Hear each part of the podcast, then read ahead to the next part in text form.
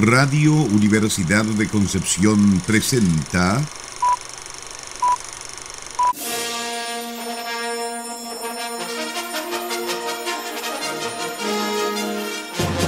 De película.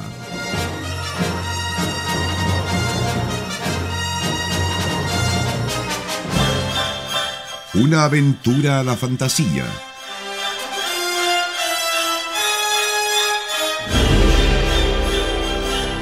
Un paseo por las imágenes que guardan tu memoria.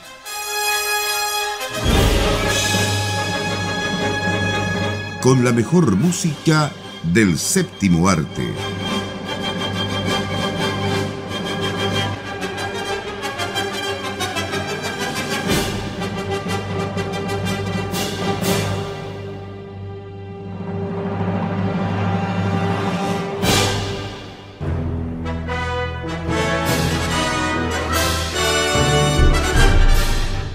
Muy buenas tardes, bienvenidas y bienvenidos a otro capítulo del programa favorito de los días sábados.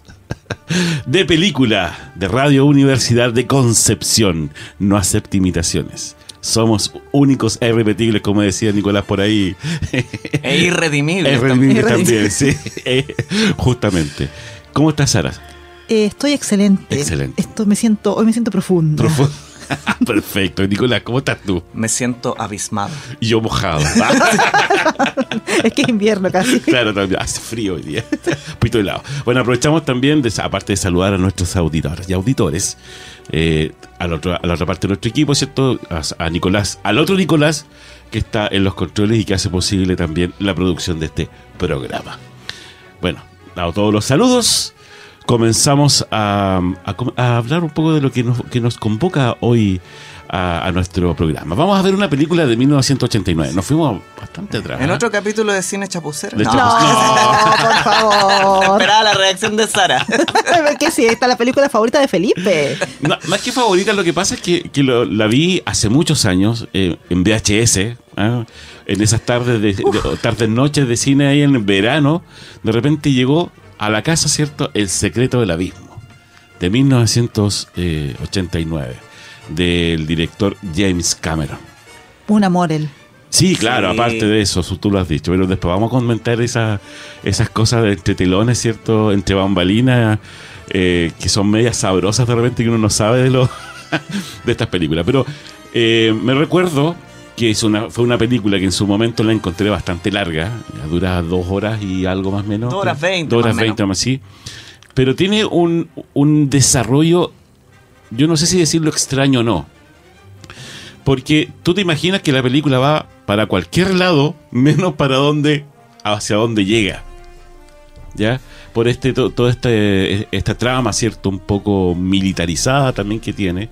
Y, y todo este trabajo bajo el, bajo el bar, como dice la canción de la sirenita. Entonces. Que no aparece. que no esta- aparece, claro, justamente. Eh, es una película igual un poco eh, claustrofóbica, ¿ah? Eh, no apta para cardíacos, ni menos para gente que no le gusta el agua, ¿ya? Pero sí me- a mí me llamó mucho la atención la tecnología, porque en ese tiempo, obviamente, no estaba como muy desarrollado todavía todo esto de los efectos especiales por computadora, todavía se trabajaba mucho con el stop motion, se trabajaba también con la animación más que con el, eh, el trabajo en 3D, ¿cierto? Eh, y también, obviamente, la música, ¿ya? Que, era, que era como... De repente incluso tiene como tintes muy parecidos a, a encuentros cercanos. ¿ah? Sí, Tiene- bastante. tiene algunas cosas por ahí.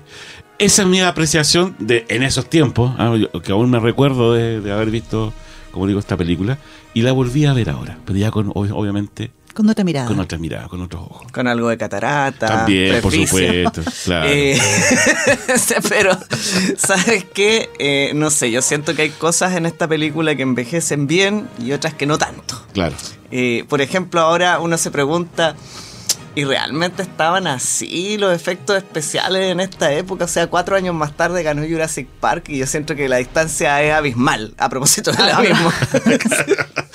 y Y lo que tú veías es como este guion, ¿cierto? Que parece que, que te llevaba para donde tú no creías que iba. A mí me pareció que era un guion un poquito disperso, la verdad.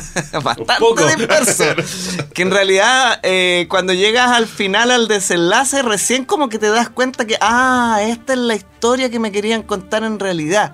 Porque nunca, nunca se define realmente como ya, e- este es, el, este es el foco, las otras son historias anexas. ¿no? Entonces, creo que también es un problema de Cameron, eh, que quizás la única película que yo he visto de él, y que no son muchas, que se salva es la de Aliens, donde siempre se le termina metiendo la historia romántica. Entonces, ¿cuál es el afán de este personaje de siempre terminar contando la historia de Pocahontas de alguna manera, ¿no? Como lo hizo en Avatar, algún, alguna historia romántica ahí, bueno, en Titanic ni hablar, donde se manda una tremenda reconstrucción histórica, pero finalmente uno termina disfrutando la película más por eso que por la historia que te están contando en sí. Sí, claro, por Y supuesto. aquí pasa, aquí me terminó pasando algo parecido. Yo también vi esta película en VHS estando bastante pequeño, llegó un- en algún momento a la casa. Eh, y claro, para uno es espectacular y justamente uno la vincula a encuentros cercanos del tercer tipo porque tiene, tiene elementos en comunes. Y, y yo diría que en parte es un poco la misma premisa, ¿no? Porque incluso al día de hoy se dice, eh, los científicos dicen con, de, de forma bastante explícita, sabemos menos de lo que hay bajo el mar que de lo que hay en el espacio. Y un poco esta película apela a eso, ¿no? A que hay misterios que están todavía más cerca de nosotros de lo que creemos eh, y se mezclan con el tema Guerra Fría, que estaba, digamos, de salida en ese momento, se mezcla con esta trama romántica. Y bueno, de todas formas yo creo que la película, más allá de sus falencias y de las falencias humanas del director, eh, después. Sí. pues. Eh, de todas formas, sí, sí consigue hartas cosas que, que, que vistas en su momento, eh, yo entiendo que las haya encontrado espectaculares, así sí, que a uno claro. lo hayan dejado, pero sorprendido. Yo creo que igual hay que volver un poco en el tiempo, eh, sobre todo por lo que mencionaste el tema de los efectos especiales, porque si bien es cierto, Jurassic Park a los pocos años después vino a revolucionar todo este tema, eh, hay que considerar que los efectos especiales del Secreto del Abismo estaban bastante a la vanguardia de la época. Sí. De hecho, eh, ahí aparece un efecto que está hecho por computador, que es el efecto del agua, Claro. que viene a ser el precursor después de lo que vimos con el T-1000 en Terminator 2. Claro. Y para la época ese efecto era pero impensado, o sea, porque no solamente el hecho de poder mezclar bien la imagen computarizada con lo que se había filmado en la realidad, sino que hay también todo un trabajo de texturas, de los reflejos en el agua, de cómo se movía, de animación, que realmente llegaron como a la excelencia para la época, porque era, repito, algo que no se había visto antes. Y después, por supuesto, lo perfeccionaron y en Terminator 2 pudieron jugar mucho más con ese efecto. Pero yo creo que igual hay que verlo como desde esa perspectiva. O sea, sí hay algunas partes en que se notaba un poco el stop motion o se notaba un poco la superposición de la imagen, eh, no sé, pues del efecto especial, sobre todo cuando estaban como bien- yendo hacia el abismo propiamente tal y se notaba que estaba el dibujito de- del protagonista versus, no sé, por la nave espacial que o nave marítima, ¿cómo se debería decir? El, el submarino, claro, el submarino alienígena. Y de ahí quiero pasar al otro tema que igual tocaron, que también concuerdo con que el guion está un poco disperso, porque lo, lo comparo, por ejemplo, con Encuentro cercano al tercer tipo, que yo sé que es una película de extraterrestres de principio a fin. Y está súper bien contado el guion y está bien enfocado, digamos. O sea, tiene súper claro cuál es su objetivo. Aquí tenemos, eh, bueno, tenemos este grupo que son como petroleros, submarinos, una cosa así, Claro. que los envían, por algún motivo el ejército los elige a ellos, la típica, para ir a rescatar un submarino ¿Dónde nuclear. viste eso? ¿Dónde viste eso antes? ¿Qué similitud con Armagedón? claro. Bueno, Armagedón Vino después toma la idea, claro. claro, de, que sale de aquí, po. Tiene un montón de tropes el guion, un montón de como que clichés, pero claro, ahora uno los considera clichés, Sí. pero en esos años no lo eran tanto. O sea, el típico- los típicos militares que no, vamos a, a- a lanzar la bomba atómica como si nada, o que cometen un montón de errores tontos. Hoy en día como que se ha dado un vuelto un poco esa narrativa. Ahora son los civiles los que están cometiendo los errores y los militares son como más estructurados pero uno se cansa de repente de ver tantas películas. Pero en cuanto a películas de, de extraterrestres, eh, acabo de mencionar un montón de cosas, entonces como que no, no está claro de qué se trata al final, po, porque que al final termina con una premisa, pero uno dice, ya, pero igual me pasé dos horas viendo como varias historias más. Entonces, si se hubiese concentrado quizá un poquito más en la premisa de que, oye, hay algo en el abismo que está afectando, porque en el fondo, ¿qué afecta realmente la Claro. presencia de estos extraterrestres en los protagonistas? Casi nada, o sea, salvo al principio que por casualidad, digamos, como que ah, un submarino se accidentó porque oh, nos asustamos y lo vimos y no pusimos atención a lo que estábamos haciendo. Ya. Y después realmente no tiene mucha influencia, o sea, se les aparecen a los, a los protagonistas y después se encuentran. Fin. O sea, como que no, no está realmente entremezclado con para llamarse el Claro. secreto del abismo o, o el abismo derechamente en inglés. Son como historias eh, que están paralelas, no imbricadas, ese es el Claro. tema. Entonces, como estar viendo tres películas diferentes, de alguna forma, que ocurren en un mismo escenario. Y, y claro, eh, yo voy a apuntar justamente a eso. Para nosotros es el secreto del abismo, y uno podría decir, bueno, pero el título ya te dice que se trata, no, si el secreto del abismo podría ser la ojiva nuclear, qué sé yo. Pero la película se llama El Abismo. O sea, si uno toma el nombre directamente, tampoco dice Tampoco nada. dice nada. Claro, claro. es como Pero- pasan cosas y además hay aliens. Claro. Pero puede ser un poco lo, lo que. mm, eh, bueno, Steven Spielberg, por ejemplo, en, eh, en Encuentro Cercano, igual nos demostró el, eh, el, el extraterrestre, en este- caso, casi, hace- casi al final de la película. ¿Cierto? Lo mismo hace, por ejemplo, JJ Abrams en eh, Cloverfield. ¿En qué otra más eh, película? Bueno, eh, Super 8. Super 8 cuenta como aliens. Cuenta, claro, lo que pasa es que cuenta como toda una historia, pero al- al final te lleva a otro, a otro desenlace y como que te muestra lo que realmente es el meollo de la película o, o el tema, te lo muestra al final. Entonces siento que a lo mejor Cameron también quiso hacer un poco lo mismo. Claro, o sea, es que finalmente cuando te revelan el secreto y tú ves Eso. eso, que te, te ha tenido expectante. Pero justamente en encuentros cercanos y en Super 8 te ha tenido expectante. Tú ves las acciones y tú ves cómo se involucran los personajes en esas acciones. Me refiero de estos seres extraterrestres, ¿no? Cómo están siendo influidos en encuentros cercanos, cómo los van conduciendo hacia, hacia este encuentro, o cómo en Super 8 este extraterrestre va dejando la escoba cada rato. Claro. Aunque no lo veas directamente. Pero acá es como que, sí, mira, por aquí parece que andamos revoloteando. Claro. Eh, Es casi como, podría ser el punto de vista de los extraterrestres. Miren las tragedias que le están pasando a los humanos. Pero sí o, sí o sí, no hay que negar de que eh, James Cameron, ya desde cuando empezó con, con, eh, Terminator, por ejemplo, empezó a manejar todo lo que es la tecnología para poder crear cierto estos efectos especiales. Es decir, bueno, el stop motion en, en obviamente en, eh, eh, en Terminator 1 es demasiado notorio. Pero cómo avanzó y cómo evolucionó y después tuvimos Terminator 2 y hasta ahora llegar a Avatar. En realidad ha sido todo un, Siempre ha sido como un pionero un los efectos pionero, sí, por Sí. supuesto. Ya. Sí, yo quiero retomar eso a la vuelta, pero ya estamos a tiempo para ir a la música, que en esta ocasión la trae alguien que ya estaba instaladísimo en el medio hollywoodense, sobre todo después de su aparición en Volver al Futuro. Me refiero, por supuesto, a Alan Silvestri, quien es el que acompaña a James Cameron en esta producción. Estamos revisando El secreto del abismo acá en de película. Debut y despedida. Debut y despedida. ya vamos a llegar ahí.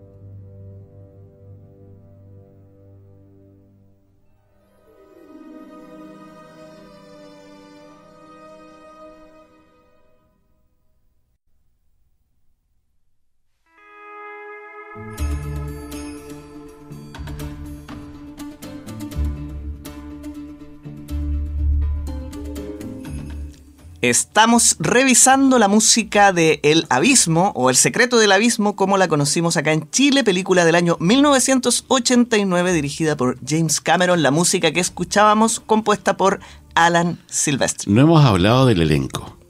Tiene un elenco de lujo. Sí. También debut y despedida. También, de- También, pero, pero para allá vamos para contar por qué fue debut y despedida. Es que, ¿Por qué hemos insistido tanto en eso? Bueno, dale Felipe. No, bueno, el Eddie Harris, que obviamente tremendo actor, ¿cierto?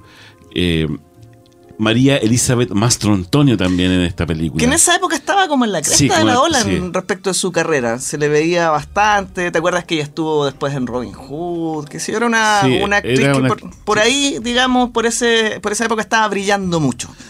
Sí, eh, era por, obviamente también por eh, lo eh, bella y hermosa, ¿cierto? que Por sus atributos. Atributos, claro, por supuesto. Eh, Hay uno que sí se repite después, ¿ah? que es Michael Bean. Que después vamos a hablar de... ¿cuán- cu- ¿Cuántos años después se repite? No, no, no, y después él va a ser el padre de John Connor. ah, ya. Ah, Vamos, tienes toda la razón, claro. Miren, vamos para allá porque le hemos dado tanta vuelta. Lo que pasa, lo que pasa y cuál es el cagüín es que James Cameron tiene una fama horrible. Saquen el respecto- tejido. Sí, las sopaipillas, todo el mate. Tiene una fama horrible respecto del trato hacia las personas con las que trabaja. Y si en algún momento eso se hizo presente durante el desarrollo de una película, fue en esta. Tanto que muchas de las, muchas de las personas perdón, que trabajaron aquí con él no quisieron volver a trabajar nunca más con él, incluido Ed Harris, incluida Mary Elizabeth Mastrantonio, incluido su director de fotografía, incluido Alan Silvestri. Por eso hablamos de debut y despedida, porque fue fue eso, o sea, lograron configurar un equipo que nunca más se encontró gracias a, como lo dije en el bloque anterior, la eh, escasa calidad humana de este personaje. Y ojo, que estamos hablando de malos tratos, no solamente de que te griten, sino que estamos hablando de que tu vida está en peligro. Claro. O sea, Ed Harris en algún momento sintió que su vida realmente estaba en peligro por problemas que ocurrieron de poca supervisión, de poco cuidado, porque estamos pensando que todo esto de aquí, la gran mayoría de las escenas se filmaron efectivamente bajo el agua. Aquí no hay, o sea, por muy vanguardista que haya sido la película en cuanto a los efectos especiales, eh, sí se metieron en una piscina gigante a, En a dos, filmar. En dos piscinas, de hecho, pero enormes, enormes, enormes. eh, en condiciones en que tenían que estar aguantando la respiración, tenían que ir algunos buzos a pasarles oxígeno. Entonces, cuando de repente fallaba algo en esta cadena que era bastante precaria, digamos, de, de seguridad alrededor de los actores, podía quedar la escoba. Pues si realmente Harry en su momento tenía, cuando está estas escenas con el casco lleno de agua, se supone que tiene este fluido que pueden respirar, él estaba aguantando la respiración todo el rato. Y en algún momento le falló precisamente el auxilio, digamos, para que tuviera oxígeno y empezó a respirar agua. Entonces casi se... El mismo James Cameron le pasó algo similar y también casi se murió. Entonces estamos Ahora- hablando de una filmación que ya venía con mucho estrés. Y a eso más encima le sumas un director que es iracundo, la palabra que re- retomamos en una reunión con Felipe, eh, que trata mal a, to- a- a los actores, que hace unas tomas como, como perversas, por ejemplo, cuando a la, a, la, a la protagonista le tienen que golpear unas cachetadas y hagamos de nuevo la toma, y hagamos de nuevo la toma. Entonces la niña le dijo, ¿sabes qué? Para, no somos animales. Entonces, a todo eso súmenle estar horas y horas bajo el agua esperando filmar, pero igual tienes que estar con el oxígeno, aguantar la respiración, con frío, cansado. Entonces, no, fue como una experiencia terrible. Sí, yo voy a agravar todavía más el asunto. Eso que acabas de mencionar respecto de Ed Harris, ni siquiera es que haya ocurrido por accidente. Ocurrió mientras Cameron seguía grabando. Él Claro. veía como Ed Harris se estaba ahogando y seguía grabando. Cuando esa escena terminó de grabar, Ed Harris literalmente le dio un combo en la cara. por casi haberlo matado. Y Ed Harris también, bueno, muchos del- de los actores y actrices que trabajaron aquí, de hecho, no quisieron volver a hablar de esta experiencia. El único registro que existe hasta el día de hoy fue un documental que se hizo 3, 4 años más tarde, eh, donde hay algunos testimonios, qué sé yo, que es como un making of. Eh, y, luego nos olvidamos de que esto existió. Ed Harris incluso contó que en un momento fue tanta la presión que cuando él iba manejando de vuelta a su casa, después de grabar una sesión de grabación, él tuvo que hacerse a un costado del camino y, y empezó a llorar. O sea, a ese nivel de ansiedad, a ese nivel de estrés. Entonces, eh, digamos que, y aquí es donde retoma un poco la crítica ¿cuáles, eh, ¿cuáles son finalmente los objetivos de este personaje, de James Cameron? Porque bien lo decían ustedes, eh, parece que desde un momento en adelante yo diría que simplemente se olvidó de que quería hacer cine propiamente tal. Ah, partió con Piraña, tenemos Terminator que es un hito, Aliens que es un hito, y después de esto vino, vino Terminator 2, pero esta película como que ya marca una transición donde lo único que él busca es espectacularidad, ¿no? Y parece que, que eh, a mí de repente me hace una sensación, me genera una sensación de que este personaje está tan eh, eh, estresado por él mismo instituirse como una figura que llega hasta estos extremos. yo voy a defender un poco a James Cameron en, Ah, ese, no. en ese sentido, ¿ah? porque realmente, y vuelvo a tomar lo que hablaba Sara hace un momento, esa escena, por ejemplo, cuando tenían que pegarle a María, a María Elizabeth Mastro Antonio, porque tenían que revivirla de alguna forma, porque ella hace- eh, muere, digamos, eh, ahogada, ¿cierto? Pero hacen toda la maniobra de, de resuci- resucitación y eh, yo creo que en ese, ese punto o esa escena o ese- en ese momento se crea una, una digamos, una un nerviosismo porque obviamente la protagonista tiene que volver a vivir cómo va a morir no puede morir y se, y se produce eh, o te produce tal expectación que yo creo que el tipo realmente logró hacer lo que quería La tensión era real. la tensión era Pero real no- claro No tenéis para qué matarla en serio. po. no, porque- pero bueno, pero que hay, hay recursos por Nicolás y yo creo que esto es Hay direct- recursos como un buen montaje. Claro, pero bueno, la cosa es que lograron, yo creo que lo que se, lo que ellos querían. Es más, de hecho, la película ganó un Oscar a mejores efectos especiales. Sí. Ya, sí o sí. Sí. Ahí no hay nada que discutir. Ya y obtuvo tres nominaciones en ese momento que fue mejor fotografía, mejor dirección artística y mejor sonido. Ya, es decir, aparte de la música, eh, se utilizaron mucho los efectos de baja frecuencia, sobre todo para, cierto, Eh, dar a, a- a entender, digamos, al público que está en la sala que no solamente lo- al momento de verlo, sino que también de escucharlo, que está debajo del agua. con un director de fotografía que después se fue a probar suerte a otras producciones. sin, sin Cameron. Eh, oye, no, y- Bueno, no, que de hecho, es- ya, sí, igual hay que reconocerle que Cameron es un director eh, de cuidado respecto de la producción. O sea, recién mencionaba Sí. el tema de Titanic, puede ser que la historia sea bastante floja, pero la reconstrucción histórica... o sea, eh, Y eso es lo que uno va a ver al final, la espectacularidad. Claro. Eh, si el problema es que se quede mucho en eso, ¿no? Mm. Que descuide los guiones muchas veces y que, no sé, eh, yo sé que mm, eh, se puede llegar de repente a cosas más extremas para lograr efectos en, en el momento de la, de la grabación, pero generalmente los directores también trabajan eso buscando un cierto nivel de confianza entre los actores y actrices para que... puedan hacer esas cosas también de manera natural y no porque les está gritando encima. Yo creo que si ellos estaban tensos no era porque ella se estaba muriendo, digamos, No, entre no. comillas, sino que porque el tipo estaba ahí. Pero que esa, te- esa tensión al final igual es, es, es, eh, Me- digamos, me- me imagino pasada al al- espectador. Pues yo creo que... Me imagino al entrenador de Full Metal Jacket ahí, al, Claro. al instructor, dirigiendo la película. El tema es que yo creo que James Cameron eh, se ha salido con la suya, con esta actitud, porque de un punto hacia adelante se transformó en grito y plata. O sea, uno Sobre ve su grito. filmografía y mucha plata, Mucha porque plata, uno puede no comulgar con Avatar o su secuela, pero por Dios que ganó plata. O sea, ya Sí. está entre las top de, de la historia del cine y, y la próxima película que haga James Cameron también va a estar entre las top. O sea, Claro. de él se espera por lo bajo mil millones de dólares. Es que, o sea, eh, siempre. Yo vuelvo a insistir, es decir, toda la maquinaria tecnológica detrás de estas películas es tremenda. Entonces ya todas al final, todas las películas que vienen después van a empezar a usar la misma tecnología que usó Cameron, ya sea en Avatar, lo que usó en Titanic, etcétera. Hemos vuelto al tiempo del pan y circo, en que la gente va a ver sus películas y no importa cómo las hayan filmado, no importa cómo lo haya pasado a la gente que trabajó ahí. Chan, chan, chan. Es Con esa reflexión los dejo. ¿verdad? Eso me llama mucho la atención, lo voy a retomar a la vuelta, pero bueno, Vamos a la estamos revisando El secreto del abismo, película del año 1989 dirigida por James Cameron, música de Alan Silvestri.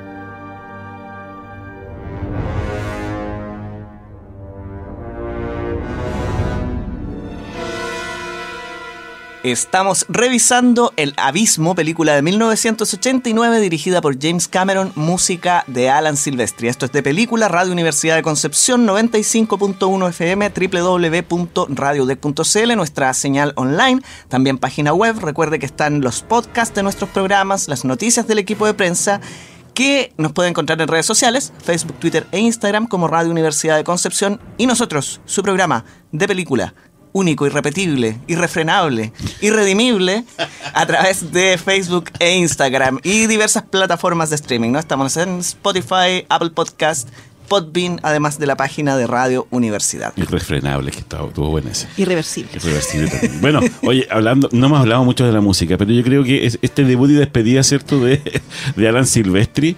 eh, bueno, a, a- a lo mejor, y puedo pensar, o puedo, puedo pensar mal incluso, que hubo algún problema del el tipo de música que también quería, ¿cierto?, Cameron en, en- su película. Alan Silvestri es un sinfonista.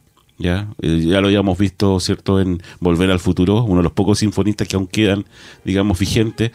Eh, y creo no de haber, de no haber escuchado dentro de, su- de sus eh, películas, sus música, elementos electrónicos. Sin embargo, en esta sí, Sí. en esta sí, ¿ya? Eh, aparte del- de, la, de, la, de la orquesta, ¿cierto? Aparte de los, de los instrumentos eh, acústicos, hay instrumentos electrónicos eh, que generan una atmósfera, obviamente, por esta, esta cosa de estar debajo del agua, como decía en el bloque anterior, y de estas bajas frecuencias, ¿cierto? Que te dan un poco de, de, de decir que hay un- una cantidad de agua encima tuyo, ¿cierto? Esta presión y este peso, ¿ya? Eh, atmosférico. Entonces, eh, puede ser que haya, haya, haya estado un poco el, el choque, ya de no querer utilizar a, a lo mejor algún instrumento electrónico por eh, el tipo de música que estábamos acostumbrados a escuchar de, de Alan Silvestri. Puede ser. Puede ser. Y le gritaron por ello, ¿no? Ah, es más que recibió alguna reprimenda por ahí. Es Una que lo que pasa es que si tú... admonición. Claro, es que si tú empiezas a revisar un poco la música, tenemos que trabajar con Horner. Horner sí, siempre en su, en su música hizo la mezcla entre orquesta y eh, elect- em, em, Elemento electrónico, claro. Faidel, eh, eh, Faidel, no, Brad, Brother Friedel, ¿cómo se llama? El compositor de... Brad. Brad Friedel, claro, es completamente electrónico lo que hizo para Terminator.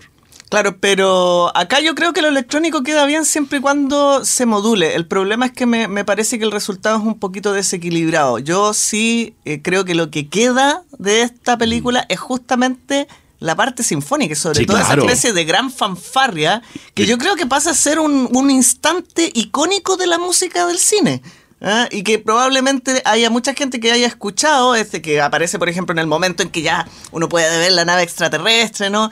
Eh, y que te transmite esa espectacular de forma, esta espectacularidad de forma tan eficaz y yo creo que, como decía, muchos seguramente la han escuchado y ni siquiera saben que viene de aquí o no recuerdan que viene de aquí, pero se utiliza mucho para transmitir esa sensación. Y que logre quedar, digamos, en el consciente colectivo de esa manera, yo creo que es un, un gran logro. O sea, son poquitas las melodías eh, o los instantes musicales que, que quedan con esa potencia grabada en la memoria. La mayoría se los atribuimos a John Williams y probablemente muchas personas piensen que es esta de- música es de John de John Williams. Williams, claro. La- eso conversábamos con Sarita ah, antes de venir a grabar de la espectacularidad, ¿cierto? De esta fanfarria, como dice Nicolás, eh, coral, muy, muy angelical, pero a la vez también. Ay, eso es lo otro, Claro, los coros. eh, Yo quería claro. mencionar el tema de los coros, o sea, Sí. porque por un lado tenemos estos coros que son majestuosos, que van con esta fanfarria que es espectacular. Pero tenemos también otros coros que son más etéreos, que de hecho Sí. me recordaba un poco lo que pasaba en 2001. El Esa es la sensación que, sí. te, Sí, claro. que te produce, así como que esto es algo raro, algo etéreo, y está súper bien porque te transmite esta idea de que son seres que no son de este mundo y que de alguna manera son superiores a ti. Increíble como unas pocas notas pueden transmitir como todas estas sensaciones. Y yo creo que eso está súper bien logrado. Sí, me hubiese gustado más quizá esta película si hubiese puesto estos elementos extraterrestres como más desde el principio y no solamente como algo que pasa nomás, sino Es que como más integrado a la historia. Iba, iba a ir para allá. Cuando recién me refería a que la música quedaba un poquito desequilibrada, yo creo que no tiene que ver con los recursos que se utilizan, que están bien escogidos, sino que la música adolece del mismo problema del guion. Como el guion es fragmentario, como el guion es disperso, la música tampoco logra construir algo así como una narrativa. Entonces, ¿qué es lo que pasa? Que ambienta muy bien los instantes, los momentos que se están viendo en la pantalla, pero no tiene esa suerte de continuidad que a ti te dice, esta música también me está contando una historia. Y ahí es donde se cae, pero eso yo no creo que sea problema en Silvestri, la verdad. Es, es- es que el material, es que al final, Claro. por ejemplo, incluso cae momentos que casi como que suenan ridículos, ¿ah? Mm. Esta, esta música militar, por ejemplo, que uno la escucha ahora y dice, o sea, esto es una ridiculez, porque como que lo más fácil de Lo poner cuando te un- un- unos tamborcitos, Una pa, pa, caja para, listo, unas cajas, pero como en serio no había otra forma de, así quizás, claro, como que tocó hacer un poco, ya, vamos a parchar aquí, vamos a parchar acá, y, y nos juntamos en el calderón, como se dice en la jerga. Sí, sí. Eh, muchas también de, la- de los tracks del, del soundtrack, como les decía, eh, son ambientales. Es para hacer ambientación. claro. No, no, no tienen, digamos, tampoco una, una melodía y eso. Bueno, ya. Eh, Sarita- Desmenuzamos. Sí, y Sarita nos está apurando porque ya. No soy yo, es la programación. porque si no nos vamos a pasar ahí del tiempo. en el Yo también programa. tengo un programa después, así que. Ah, de no, entonces sigamos. Pues sigamos. Sigamos hasta mañana porque viene otro que Oh, la- vamos a No, pero se no viene porque. No, sí viene. Sí, sí viene. Ya, Entonces, ¿qué es lo que viene en definitiva? Por Dios. Vamos a terminar este programa para ir a escuchar un poco de música popular. y a las 21 horas vuelve Nicolás. Eh, sale del abismo para comentarnos. O me hundo más O- en él. O se hunde más en él. Yo creo que se hunde más en él porque la música chilena de concierto es un poco especial con su crónica nacional. Así es. Y el día domingo no se olviden eh, exponentes de New Age también ahí, aún con el ciclo de los padres de este movimiento tanto cultural como musical. Si quieres saber cómo suena un micrófono omnidireccional cuando lo pone dentro de la taza del baño con el agua corriendo, escucha el programa y de mientras se hace, se frotan unas vasijas de, Claro, de de-. Pomaire. claro. Ni siquiera de bronce, no, grada de No, pomaire. greda de pomaire, porque si no, no tiene la, la Claro, pachamama. justamente, ya. Vamos, entonces muchas gracias Nicolás por eh, haber estado en eh, la, produ- la producción de este programa y a ustedes obviamente en sus casas también por la sintonía. Chao, chao. Nos vamos. Chao, chao. Chau, chau. Radio Universidad de Concepción presentó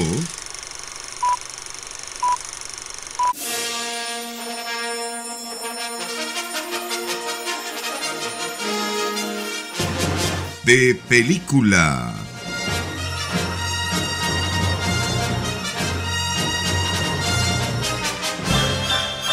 Una aventura a la fantasía.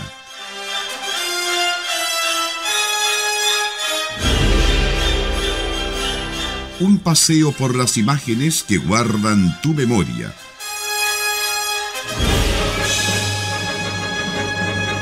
Con la mejor música del séptimo arte.